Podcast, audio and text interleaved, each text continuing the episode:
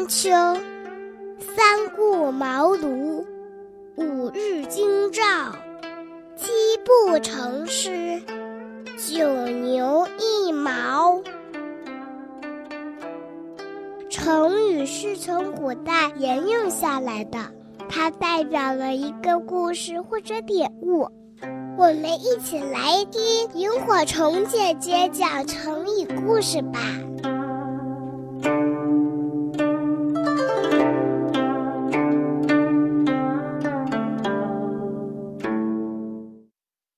火树银花。唐朝初期，高宗武则天时，国家虽然没有达到全盛，但是皇家也很重视重大的节日。每逢佳节来临，总要动用很多人力和物力，大肆铺张游乐一番。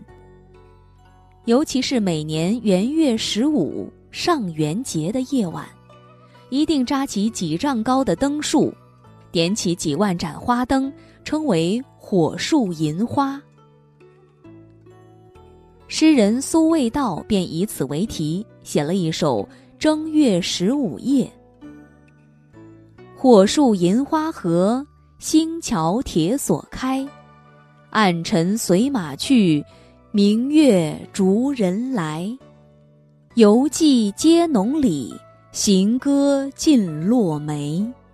金无不尽夜，玉漏莫相催。这首诗把当时灯火通明、灿烂辉煌的景象描绘得淋漓尽致，如在眼前。而“火树银花”这句成语便为后人所引用，形容夜间热闹繁华的景象。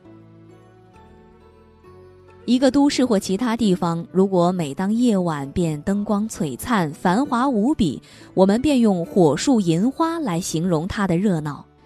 而一个国家能拥有火树银花的繁荣，足以显示它的富庶与康乐。但过分安逸，容易使人颓废而丧失斗志，一旦发生变故，则不堪一击。